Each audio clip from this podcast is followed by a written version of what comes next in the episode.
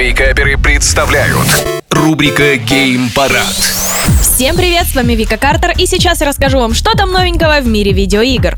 Во-первых, и в самых важных, конечно же, напоминаю, что во всей этой предновогодней суете огромное количество всяких скидок, раздач и прочих-прочих акций во всяких лаунчерах. Например, в Epic Game Store, если раньше они раздавали игру каждую неделю, то сейчас, до начала января, каждый день новая игра совершенно бесплатно. Поэтому советую воспользоваться халявой. Ну и, конечно же, зайти в Steam, посмотреть на их скидки и акции.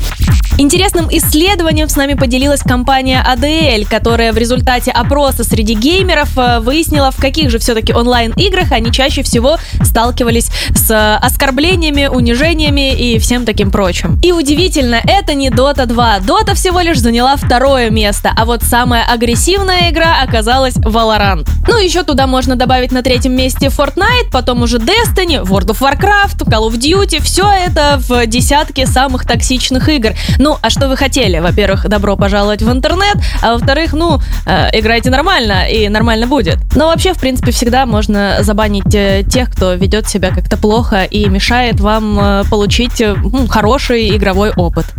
13 декабря состоялся релиз комедийного шутера Hide on Life, и он стартовал с 88% положительных отзывов в Стиме. Это, если что, та игра, которую делали соавторы Рика и Морти. Соответственно, ну, рисовка в похожем стиле, всякие шуточки ниже пояса. В общем, все в лучшем э, виде, в котором можно было бы представить. Так что, если вы устали от каких-то очень добрых, положительных, цензурированных игр, то вполне себе можете расслабиться и побить чудиков в этой игре и послушать всякие, ну, шуточки, которые давно мы не слышали.